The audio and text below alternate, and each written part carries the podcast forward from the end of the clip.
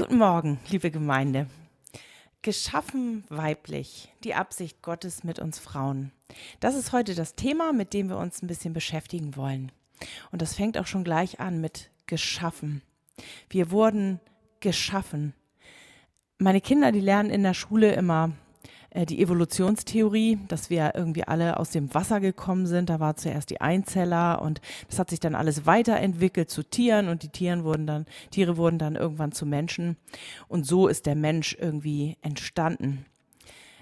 Aber wir lesen in der Bibel, am Anfang schuf Gott. Wir sind geschaffen. Als ein weiser Schöpfer schuf er nicht alles wirr und durcheinander, sondern er schuf Tag für Tag und Bereich für Bereich. Als die Erschaffung der Pflanzen und Tiere abgeschlossen war, da schuf Gott Menschen. Und Gott schuf zwei unterschiedliche Wesen, nämlich Mann und Frau. Warum? Er hätte ja auch Menschen schaffen können mit der Gabe, sich allein fortzupflanzen. Das gibt es ja auch im Tierreich. Ähm, da ist nicht männlich und weiblich nötig, sondern die können sich selber ganz alleine reproduzieren. Warum schuf er also männlich und weiblich? Dieser Frage möchte ich mit uns heute gemeinsam nachgehen, weil ich glaube, dass sie nicht nur interessant ist, sondern dass dies eines der wichtigsten Puzzlestücke ist, die Gott uns mitgegeben hat, um unser Dasein zu verstehen und auch zu leben. Die Erschaffung von Mann und Frau, wenn wir uns das mal genauer angucken, im ersten Buch Mose lesen wir etwas über den Anfang der ganzen Schöpfung und auch über die Erschaffung der Menschen. Das erste Kapitel gibt uns einen groben Überblick und es zeigt, dass die Menschen Gott ähnlicher sind als alles andere, was er geschaffen hat. 1. Mose 1, 26 und 27 steht, und Gott sprach, lasst uns Menschen machen nach unserem Bild, uns ähnlich. Die sollen herrschen über die Fische im Meer und über die Vögel des Himmels und über das Vieh und über die ganze Erde, auch über alles Gewürm, das auf der Erde kriecht. Und Gott schuf den Menschen in seinem Bild, im Bild Gottes schuf er ihn, als Mann und Frau schuf er sie. Uns? Nach unserem Bild? Mit wem redet Gott hier eigentlich? Nun, Gott ist drei in eins, dreieinig. Es gibt Vater, Gott Vater, Gott Sohn und Gott Heiliger Geist. Gott redet also hier mit sich, mit den drei Personen der Gottheit. In unserem Bild Gott schuf den Menschen in seinem Bild, steht da. Warum? Er wollte uns nach seinem Bild gestalten, um etwas auszudrücken. Er schuf Mann und Frau, damit wir ein Spiegelbild sein können für ihn. Durch alles, was er geschaffen hat, soll der Mensch erkennen, dass es einen Gott gibt. Das lesen wir in, erst in Römer 1, Vers 20.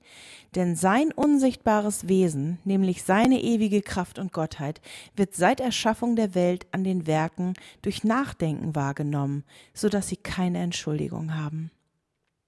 Also an allem, was geschaffen ist, nicht nur an der an der Schöpfung, an der Natur, nicht nur an den Blumen und am Gebirge sollen wir die Größe und Herrlichkeit Gottes erkennen, sondern auch besonders am Menschen.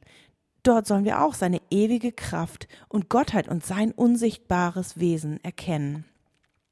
Du und ich sind geschaffen, um Gottes Herrlichkeit zu zeigen, um ihn zu ehren, um sozusagen als ein großer Pfeil auf etwas hinzuweisen.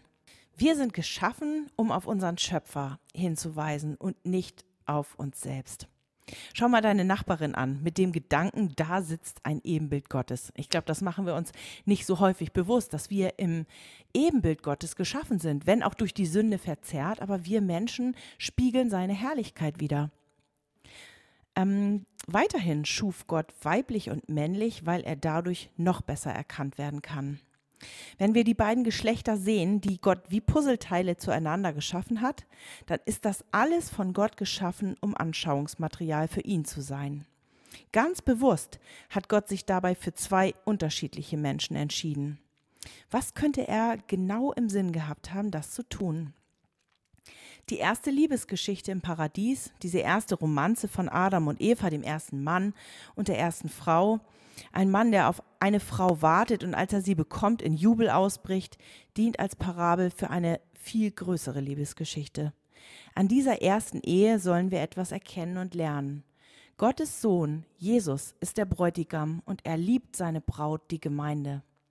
In der Bibel vergleicht Gott seine Beziehung zu uns oft mit einer Ehe oder mit einer Liebesbeziehung. Und daher ist die Ehe ein Bund von Gott, den er eingesetzt hat, um seine Liebe zu uns zu verdeutlichen. Wie anders wüssten wir, was ein Liebesbund ist, als dadurch, dass Gott uns Beispiele in unser Leben setzt.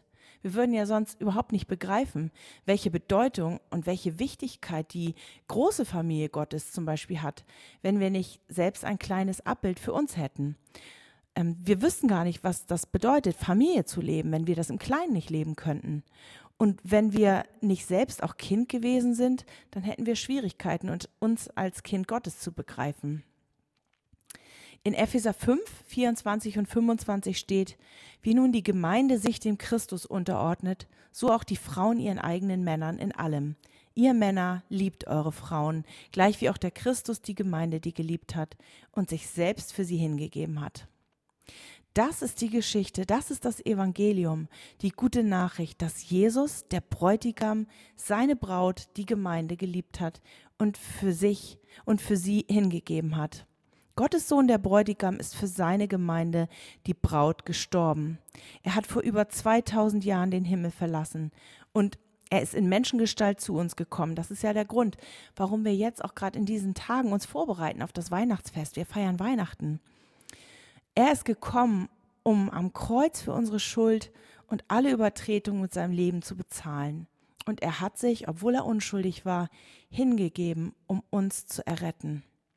Unsere Erschaffung beginnt also schon damit, dass Gott seinen wunderbaren Errettungsplan an uns zeigen möchte. Diese Liebesgeschichte, die hatte er vor Augen, als er männlich und weiblich schuf. Die Liebesgeschichte, dass er seinen Sohn sendet für seine Kinder, für seine Braut, die Gemeinde, und die er, ja, ihm, die Gemeinde ihm zuführen möchte.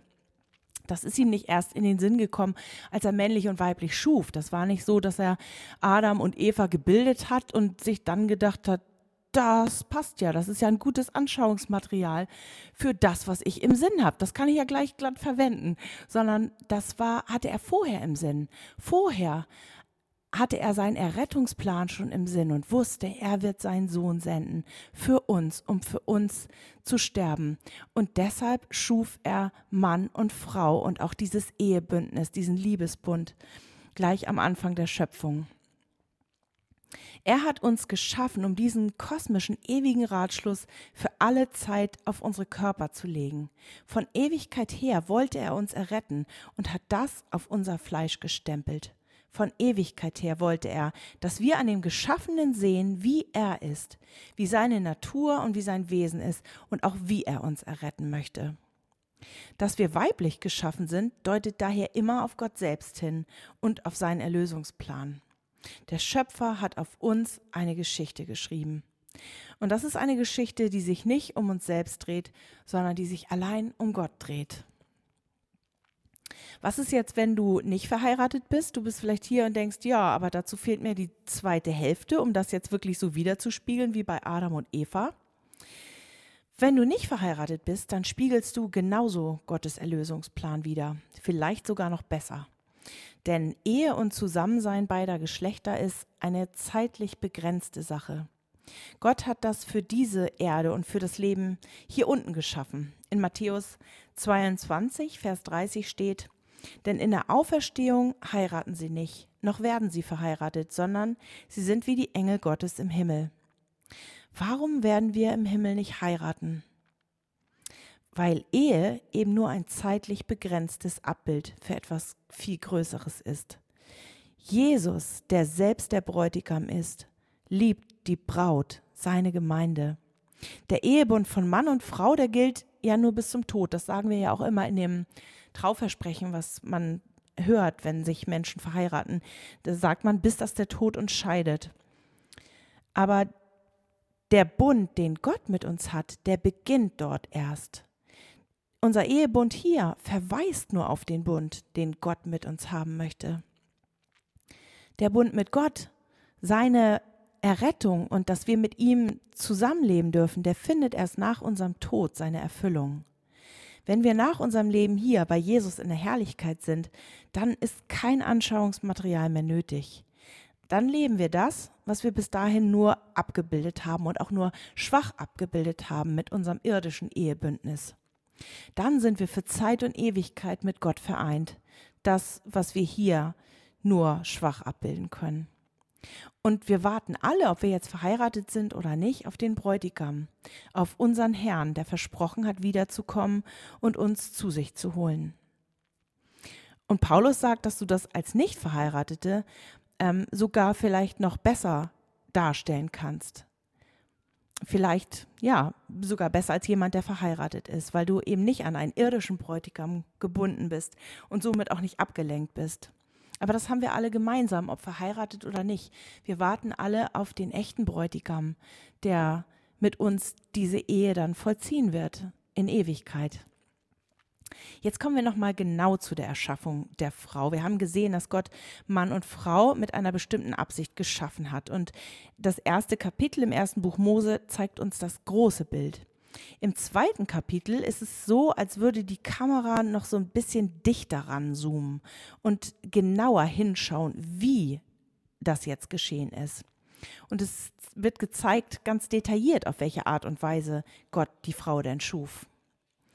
Adam war der erste geschaffene Mensch und er war ein Mann. Wir haben jetzt leider nicht die Zeit, uns anzusehen, was das alles für den Mann heute bedeutet. Vielleicht nur ganz kurz, bevor, bevor die Frau kam.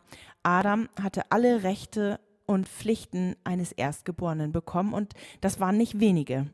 Der Erstgeborene hatte eine Sonderrolle in der Bibel. Es bedeutete Last und Verantwortung, Versorgung der Familie und war auch mit dem Erbe verbunden, mit dem Erstgeburtssegen und Erstgeburtsrecht.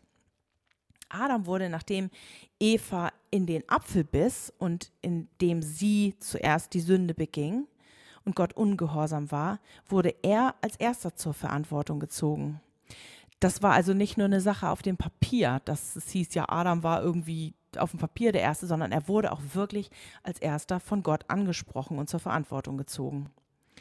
Adam bekam von Gott den Auftrag, alle Tiere zu benennen.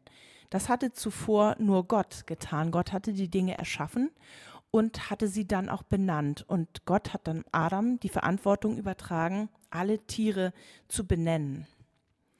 Die ganze menschliche Rasse wurde nach Adam benannt. Adam ist hebräisch und bedeutet Mensch. Und Adam repräsentiert auch die ganze menschliche Rasse. In 1. Korinther 5, 22 steht, in Adam werden alle sterben, aber in Christus werden alle lebendig werden. Das heißt, Adam steht hier als Sinnbild für die ganze Menschheit, besonders für die gefallene Menschheit. Und Adam wurde in den Garten gesetzt, um ihn zu bebauen und zu schützen. Adam war also geschaffen, um zu leiten. Eva wurde nicht zum Leiten geschaffen aber noch war sie ja gar nicht da, die Eva. Ähm, Adam war nun eine Zeit im Garten und es wurde ihm schmerzlich klar, dass etwas fehlte. Er wollte gern Verantwortung übernehmen, aber für wen? Er wollte versorgen, aber wen? Er wollte sich kümmern, aber da waren ja nur die Tiere. So wie Gott den Mann veranlagt hatte, konnte er das alles nicht zufriedenstellend ausleben. Und nachdem Adam dann alle Tiere benannt hatte, und das war ein Prozess, in den Gott ihn ganz bewusst hineingestellt hat, Gott hat ganz bewusst ähm, Adam die Verantwortung übergeben, diese ganzen Tiere zu benennen, ähm, damit ihm etwas auffällt. Und das ist dem Adam dann auch aufgefallen, nachdem er Tier für Tier nacheinander benannte, was am Anfang vielleicht noch ganz spaßig gewesen ist, ähm, merkte er mehr und mehr, hier ist keins so wie ich. Keins ist mir gleich, mit keinem kann ich mich austauschen. Und deshalb wurde ihm noch was ganz anderes bewusst. Er war einsam. Ihm fehlte ein passendes Gegenüber. Nicht nur damit seine Fürsorgepflicht erfüllt war, sondern Adam sehnte sich nach einer echten zweiten Hälfte. Und so schuf Gott die Frau. Im 1. Mose 1, 20 bis 23 steht, aber für den Menschen fand sich keine Gehilfin, die ihm entsprochen hätte. Da ließ Gott der Herr einen tiefen Schlaf auf den Menschen fallen, und während er schlief, nahm er eine seiner Rippen und verschloss ihre Stelle mit Fleisch. Und Gott der Herr bildete die Rippe, die er vom Menschen genommen hatte, zu einer Frau und brachte sie zu dem Menschen. Da sprach der Mensch, das ist endlich Gebein von meinem Gebein und Fleisch von meinem Fleisch. Die soll Männin heißen, denn vom Mann ist sie genommen. Das ist ein, ein, echter Jubelruf, den Adam da ausgerufen hat. Und er war wirklich erleichtert und froh, dass er endlich jemanden hatte, mit dem er sich austauschen konnte. Endlich jemand, der ihm nahe war und nicht nur die Tiere. Die Frau stammt also aus der Seite des Mannes, aus der Herzensnähe. Das hat Gott auch ganz bewusst gemacht. Er hat die Frau nicht aus dem Kopf geschaffen und auch nicht aus den Füßen, sondern er hat sie aus der Herzensnähe von Adam geschaffen. Herz ist in der Bibel ein Symbol für das ganze Zentrum der Gedanken und Sinne und Gefühle und auch unser geistliches Zentrum. Und ja, Gott wollte damit auch deutlich machen, dass es etwas ganz, ganz Wichtiges ist und dass sie Adam auch nah am Herzen liegt und nicht irgendwo aus den Füßen entsprungen ist oder aus dem Kopf. Gott verwundete Adam. Er ließ ihn in einen Schlaf fallen, schnitt seine Seite auf und entfernte eine blutige Masse aus Fleisch und Knochen. Wenn man das in der Bibel immer so liest, da ist das immer so schön steril beschrieben. Ähm, er öffnete die Seite und dann verschloss er sie wieder aber wir lesen nicht, wie er das getan hat. Ob er einen spitzen Gegenstand genommen hat, ob er vielleicht ein Messer genommen hat, ob er das mit seinem Finger geöffnet hat. Auf jeden Fall verwundete er seinen erst geschaffenen Menschen. Er verwundete ihn und entfernte Blut und Fleisch und ein Knochen da drin. Und nachdem er diesen Knochen entfernt hatte, diese Masse, verschloss er die Stelle auch wieder. Und aus dieser Seite ähm, bildete er die Frau. Und dort hat er sein letztes Werk daraus geschaffen. Vielleicht merken wir schon, was dort in Bildern geschildert wird. Gott wird später seinen eingeborenen Sohn Jesus Christus nicht nur verwunden und in einen Schlaf fallen lassen, sondern Jesus wird bis zum Tod verwundet und nicht nur in einen kurzen Schlaf, sondern drei Tage in Dunkelheit sein, damit durch seinen Tod und durch sein Blut die Braut, die er liebt, geschaffen wird. Genauso Genauso, es ist also wieder eine Parabel. Wir sehen auch also an der Erschaffung, wie Gott jetzt die Eva genau geschaffen hat, aus der Seite des Mannes. Er hat ihn verletzt und hat aus ihm heraus Eva geschaffen, ist auch wieder ein, ein Anschauungsmaterial für das Evangelium. Wir sind aus der Seite Christi geboren. Er musste sterben, er musste sein Blut vergießen und musste sein Leben geben, viel mehr noch als Adam, damit wir aus ihm geistlich geboren werden können. Das ist, das hat mich tief berührt, auch bei der Vorbereitung. Und ich denke, es sind so viele, die draußen auch rumlaufen in der Welt und die das nicht wissen, dass sie schon mit ihrer Erschaffung und mit ihrem weiblich oder männlich sein eine Ebenbildschaft Gottes tragen und nicht nur das, sondern das Evangelium ist schon auf ihr Fleisch gestempelt. Ja, die Frau ist Gehilfin. Die Frau wurde nicht zum Leiten geschaffen, sondern sie ist als Gehilfin gedacht. Können wir dazu ein lautes Amen sagen oder bleibt das doch im Hals stecken? Gehilfin, das klingt irgendwie nach zweitklassig, zweitrangig. Hm, haben wir diese Zeitperiode in dieser modernen Gesellschaft nicht glücklicherweise hinter uns gelassen? Ja, die feministische Bewegung hat die Art und Weise, wie Frauen geschaffen sind, als minderwertig erachtet.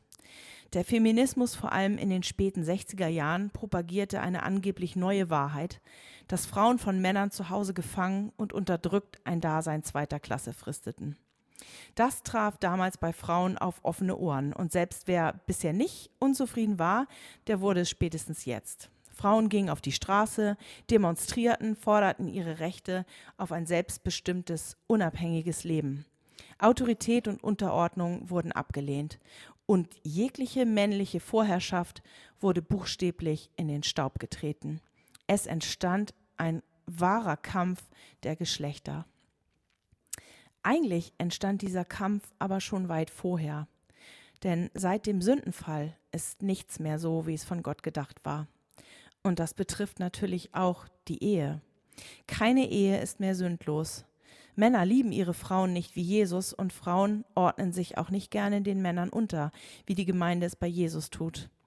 Gott hat in der Bibel, nachdem die Menschen ihre eigenen Wege ohne ihn gegangen sind, schon Konsequenzen verheißen. Also die Frau ähm, bekommt Kinder unter Schmerzen, der Mann muss den Acker bearbeiten unter Schweiß.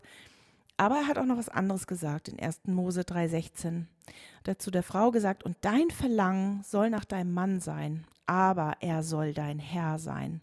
Und in diesem Aber, da merken wir schon, irgendwas knirscht da im Getriebe. Irgendwas ist nicht mehr so, wie es mit der Leitung und mit der Unterordnung, mit dem Gehilfensein, irgendwas passt da da nicht mehr zusammen. Es wird Konflikte geben in dem Bereich. Ehe ist seitdem kein Unterfangen mehr, was einfach so nebenbei gelingt.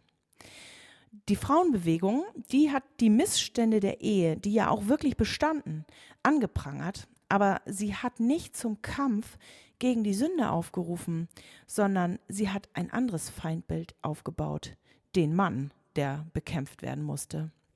Und vieles ist davon leider noch heute in vielen Frauenköpfen verwurzelt. Ich habe ein Zitat gelesen kürzlich in einer Zeitschrift.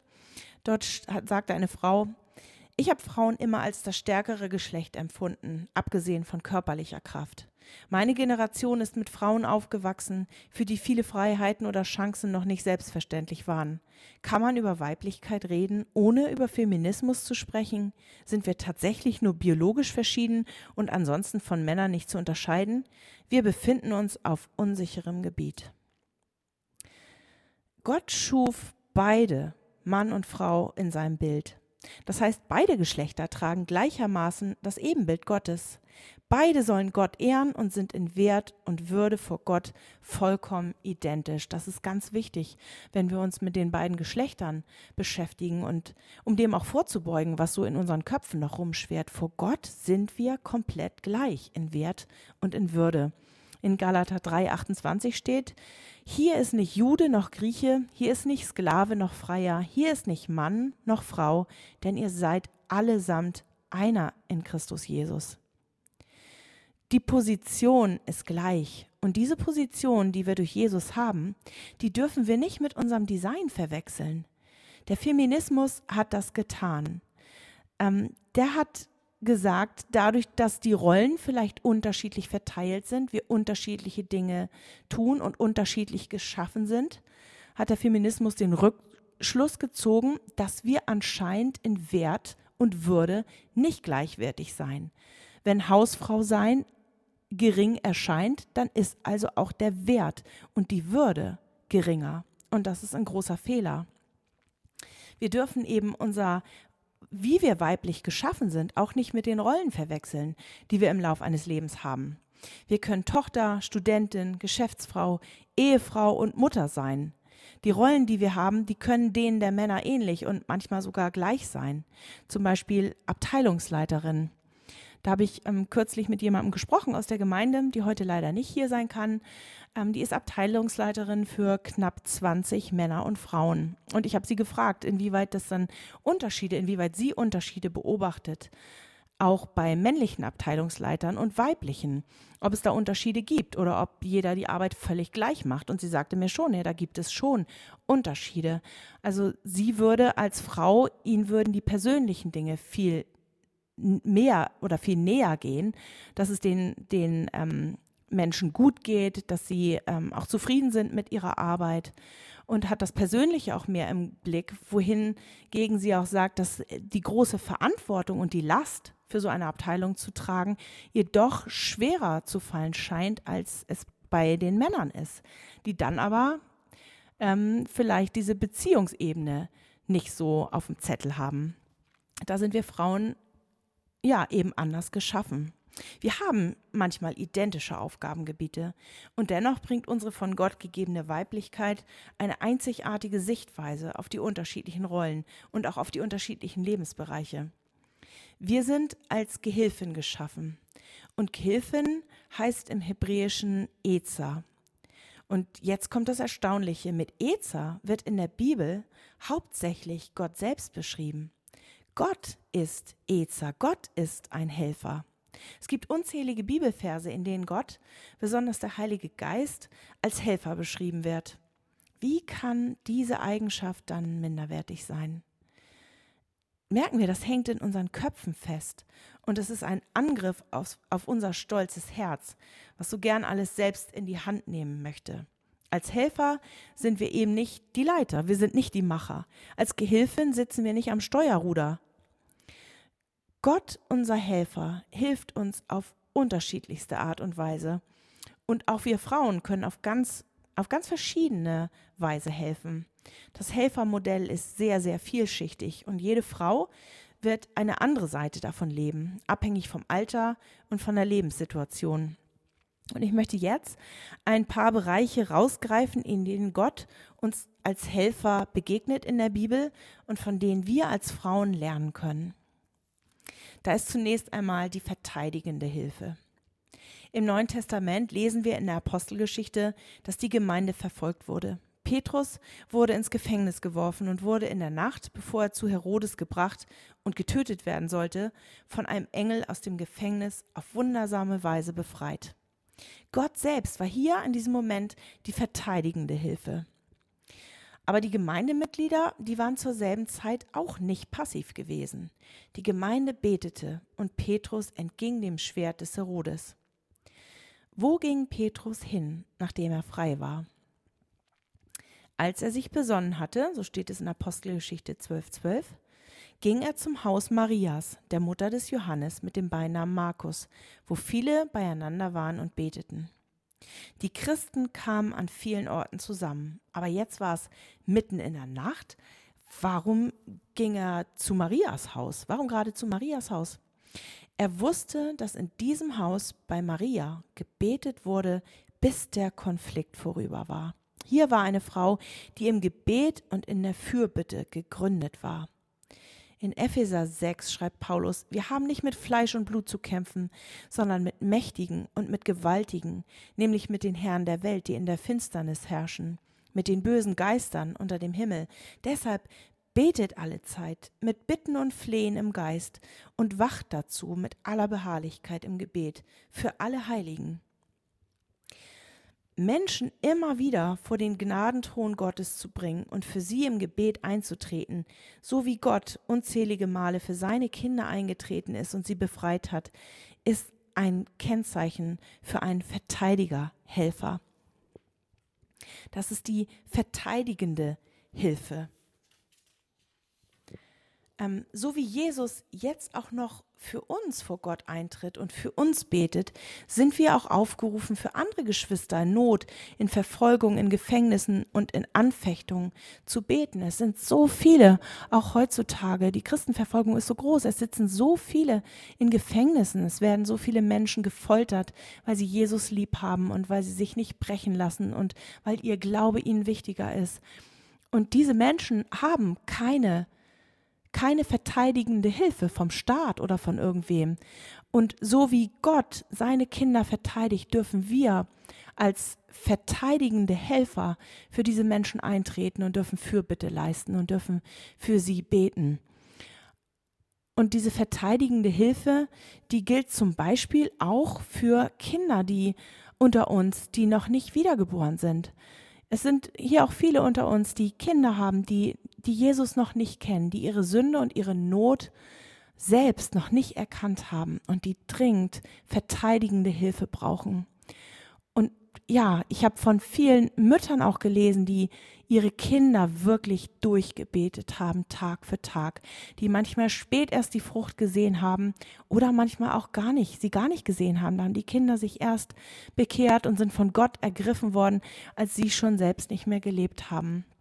Aber das ist Kennzeichen eines Verteidigendes, Verteidigerhelfers, dass wir beten und für die einstehen, die selbst sich nicht verteidigen können. Ähm, Fürbitte wird ja von allen Christen erwartet und dennoch scheinen Frauen in einem höheren, in einer höheren Prozentzahl, nämlich 80 Prozent, habe ich gelesen, mit dieser Gabe ausgestattet zu sein. Ich weiß nicht, ob diese Studie jetzt wirklich ähm, repräsentativ ist, aber ähm, das stand da auf jeden Fall. Häufig sind es die älteren Frauen, die unverheiratet oder verwitwet sind, die nicht mehr die alltäglichen Pflichten von Familie und Job haben, die besonders Verteidigerhelfer im Gebet sein können. Vielleicht liegt das auch daran, dass Frauen eben beziehungsorientierter sind und sich die Dinge auch mehr zu Herzen nehmen. Als Lebensspenderin ist uns Frauen das um sich andere kümmern von Gott mitgegeben worden. Unser Design, unser Geschaffensein als Frau macht es uns leichter, sich mit Menschen und Zielen zu identifizieren und für sie einzutreten. Jetzt komme ich zum zweiten Punkt, das ist die unterstützende Hilfe. Ein Beispiel wieder aus der Bibel. Nachdem König David Ehebruch mit Bathseba begangen hatte, wurde er ein körperlich und geistlich gebrochener Mann. Er war zwar auf dem Höhepunkt seiner Macht als König, dennoch war er am Ende seiner Kraft. Wir lesen in Psalm 20, 1 bis 2 im Gebet des Volkes für den König. Der Herr erhöre dich in der Not. Der Name des Gottes Jakobs schütze dich. Er sende dir Hilfe vom Heiligtum und stärke dich aus Zion. Wir merken, es ist eine, eine Bitte um Schutz, um Hilfe, um Unterstützung. Es war eine geistliche Not, die hier ausgedrückt wurde. David brauchte die Hilfe vom Heiligen Geist, um die innige Gemeinschaft mit seinem Gott wiederherzustellen. Er benötigte einen Helfer, der ihn erfrischt und ermuntert und ihn wieder aufrichtigt und ermutigt. Wo benötigt eine Frau genau diese Helfereigenschaften? Zum Beispiel in der Ehe ich habe vorhin schon gesagt, nicht jede Frau ist berufen zu heiraten, aber für die meisten Frauen ist die Ehe die engste Gemeinschaft nach der mit Gott. Und ein großer Bereich, in der eine Ehefrau eine unterstützende Hilfe sein kann, ist die Ermutigung.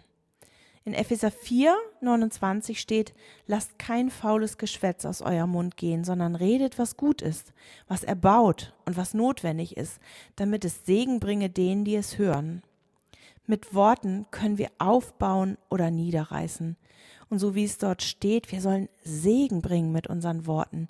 Wir sollen Segensbringer und ähm, Ermutiger sein für die, die es hören. Wir begehen manchmal einen fatalen Fehler. Wenn unser Mann eine Schwäche in einem bestimmten Bereich hat, dann denken wir, dass wir in diesem Bereich vielleicht nicht die Ermutigung in den Mittelpunkt stellen sollten, damit der Mann nicht denken könnte, dass dieser Bereich keiner Veränderung bedarf. Wir könnten auch noch ungünstiger reagieren, indem wir ihm ständig Fehler oder Versagen vor Augen führen. Aber genau das Gegenteil ist richtig. Gerade in den Bereichen, in denen unsere Männer Schwächen haben, brauchen sie unsere Unterstützung und unsere Ermutigung. Gerade das sind Bereiche, in denen Gott ja an der Arbeit ist und in denen ja, er ja auch Veränderung schenken möchte. Das ist bei uns ja auch nicht anders. Wir haben auch unsere Baustellen. Und wenn wir dort immer nur einen auf den Deckel bekommen, dann ist das nicht förderlich, sondern wir sind auch ja, müssen auch unsere kleinen Fortschritte sehen können und sehen, dass Gott auch dort Gnade gibt und mit uns an der Arbeit ist. Und manchmal brauchen wir brauchen auch Menschen, die uns darauf aufmerksam machen. Jemanden zu ermutigen bedeutet, auf Gottes arbeitende Gnade an dem Herzen hinzuweisen, mit der Gott uns täglich mehr in das Bild Jesu verwandelt. Biblische Ermutigung erinnert uns daran, dass keine Veränderung ohne das Wirken des Heiligen Geistes möglich ist. Und selbst, wie ich schon gesagt habe, wenn es nur kleine Dinge sind, die sich zum Positiven wenden. Aber dann können wir auch darüber jubeln, weil es ein Ergebnis von Gottes Barmherzigkeit ist. Der nächste Punkt, der dritte, ist die beschützende Hilfe.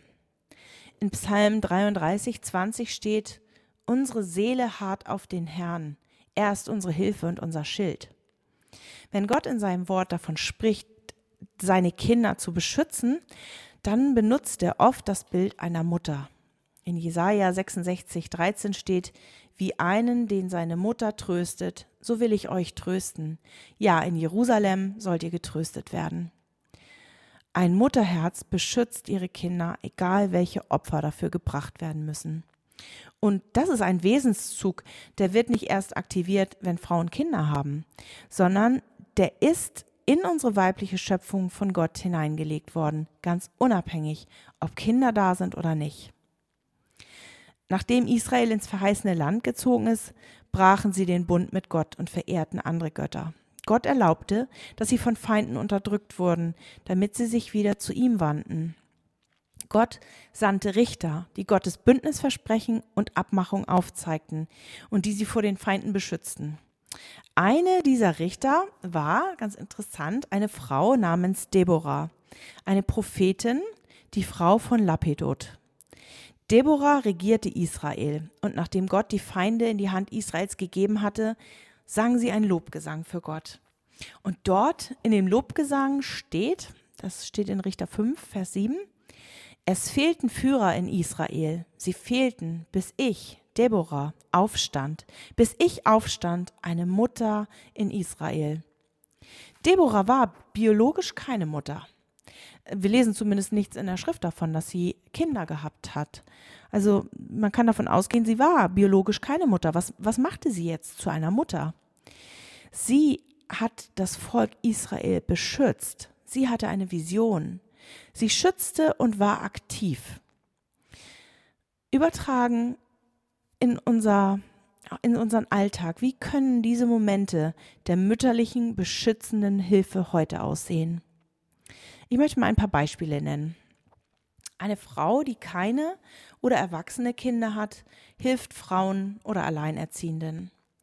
Eine Sonntagsschullehrerin dient den Kindern, verbringt Zeit mit ihnen und baut Beziehungen auf. Senioren beten für Kinder aus der Gemeinde. Eine Frau beschenkt Kinder mit christlichen Büchern, Heften oder Postern.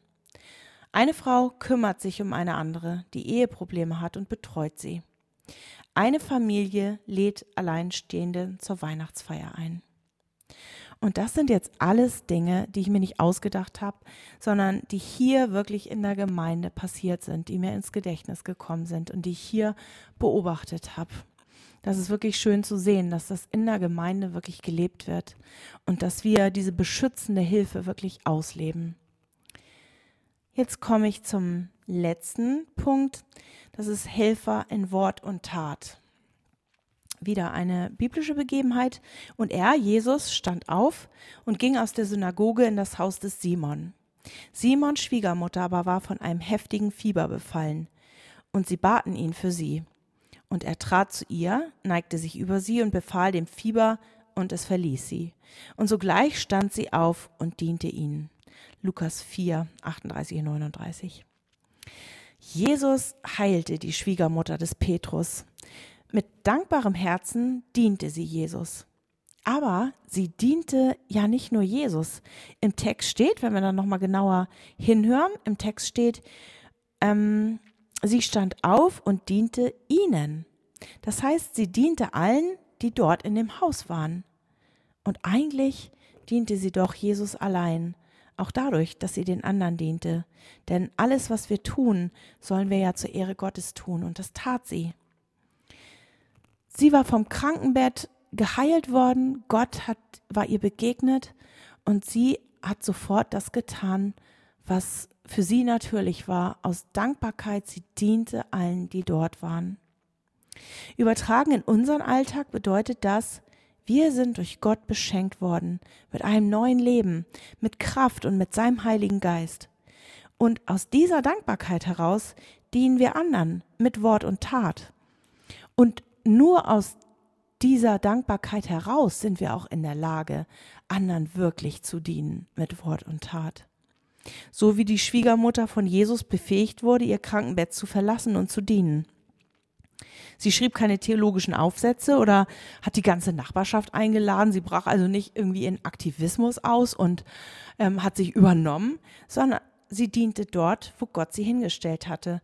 Und dadurch wurde sie zu einem lebendigen Beispiel. So wie sie sind wir auch von Jesus befähigt worden, unsere Bequemlichkeit hinter uns zu lassen und anderen tatkräftig zur Seite zu stehen. Wo bist du von Gott hingestellt? In welchem Kontext kannst du dienen und andere tatkräftig segnen? Ist es dein Zuhause? Die Kinder, die dich vielleicht nötig brauchen? Die, in der Arbeitswelt bist du dort vielleicht gefordert? Sind es vielleicht Arbeitskollegen, denen du wirklich auch mit Tat zeigen kannst, dass du Christ bist. Nicht nur durch Worte, vielleicht haben sie das Evangelium schon gehört, vielleicht kannst du ihnen auch helfen beim Umzug oder bei anderen Dingen. Wir haben vielleicht nicht christliche Kontakte, Sportvereine, wo wir auch mit Wort und Tat helfen können. Aber auch ganz besonders natürlich in der Gemeinde. Das ist der Ort, wo das gelebt werden kann. Wir können hier uns gegenseitig Helfer in Wort und Tat sein. Gott möchte jetzt, dass so wie wir geschaffen sind, dieser Gehilf, dieses Gehilfenmodell zusammenkommt mit dem rationalen Leitungsmodell der Männer. Und überall, wo das, diese Verzahnung stattfindet, da bekommt es eine unglaubliche Schlagkraft. Ähm, mir ist da zum Beispiel, da die, sind die Hauskreise eingefallen. Ähm, die Männer leiten in unserer Gemeinde die Hauskreise. Sie sind die geistlichen Leiter. Aber wir haben sehr viele Hauskreise, wo die Ehefrau des Leiters nicht weniger eingebunden ist. Sie leitet zwar nicht geistlich diesen Hauskreis und dennoch ist sie ganz vorne mit dabei, indem sie nämlich Acht gibt auf, auf die Frauen und Männer im Hauskreis und ja, ebenso mit ihrem Mann an diesem Kreis beteiligt ist. Sie setzt ihre Stärken ein im Hauskreis, um ja, einfach diesen Kreis zu segnen. Und überall, wo das passiert, wo diese rationale Stärke und die männliche Leiterschaft zusammenkommt mit dem, wie Gott uns als Frauen geschaffen hat, da gibt es, da passiert etwas Gewaltiges. Das sehen wir auch in christlichen Ehen. Überall, wo Gottes, ja, wie das so gelebt wird, wie Gott sich das gedacht hat, da sind Ehen wirklich heil, gesund, strapazierfähig und tragfähig. Und auch Gemeinden, wo das gelebt wird, haben eine unheimliche Schlagkraft. Und so hat Gott sich das von Anfang an gedacht, dass Mann und Frau eben unterschiedlich geschaffen sind und dennoch in ihrer Unterschiedlichkeit gemeinsam etwas ganz Großes und etwas ganz Starkes bilden. Unsere Gesellschaft zeigt uns ein anderes Bild vom Fra Frausein. Und vielleicht bist du hier und bist nach dem allen, was du jetzt heute Morgen gehört hast, ziemlich angespannt und fragst dich, vielleicht auch entmutigt, wie man heute sowas überhaupt noch leben kann. Ich möchte dich ermutigen, als Gotteskind sind wir immer in allen Bereichen abhängig von unserem Herrn.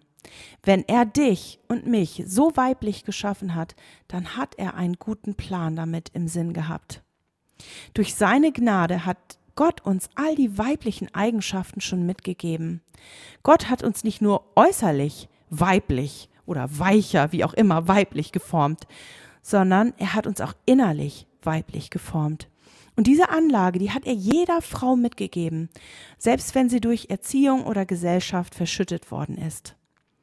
Und Gott, unser Helfer, belässt es nicht nur dabei, sondern er kommt uns auch ganz nahe. Er gibt uns die Anlagen nicht nur mit, sondern er führt es auch selbst aus, dass wir das leben können. Das passiert durch seinen Geist, der ausgegossen ist in unsere Herzen. Gott hat sich mit uns verbunden. Er lebt in uns. Er wohnt in unseren Herzen. Und nur dadurch ist es möglich, dass wir das auch leben können, durch seine Kraft.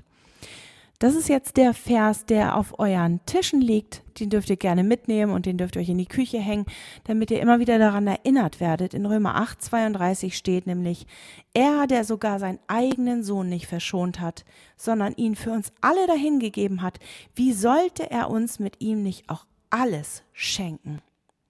Uns ist alles geschenkt durch Jesus. Jesus wusste von vornherein, dass wir, wir Menschen mit unserem sündigen Herzen nicht in der Lage sind dazu, das alleine zu leben. Und selbst wir haben überhaupt nicht die Kraft dafür. Wir haben überhaupt nicht das Wissen. Aber Gott hat sich mit uns verbunden, er lebt in uns. Und er schenkt uns mit seinem Sohn alles, was wir brauchen. Gott hat alles dafür vorbereitet. Er befähigt uns dazu, die richtigen Gedanken aus seinem Wort über unsere Weiblichkeit zu haben. Und er gibt auch die Kraft, in dieser Welt, die nicht mehr weiß, warum es überhaupt zwei Geschlechter gibt, zu leben. Und deshalb bleibt diese Hoffnung ganz am Schluss und das ist die größte, die wir haben. 2. Petrus 1.3. Seine göttliche Kraft hat uns alles geschenkt, was zum Leben und zum Wandel in Gottesfurcht dient, durch die Erkenntnis dessen, der uns berufen hat, durch seine Herrlichkeit und Tugend. Und das wünsche ich dir, dass du das wirklich im Kopf und im Herzen behältst. Nicht nur in, die, in dieser Weihnachtszeit, sondern darüber hinaus. Es ist ein großes Thema.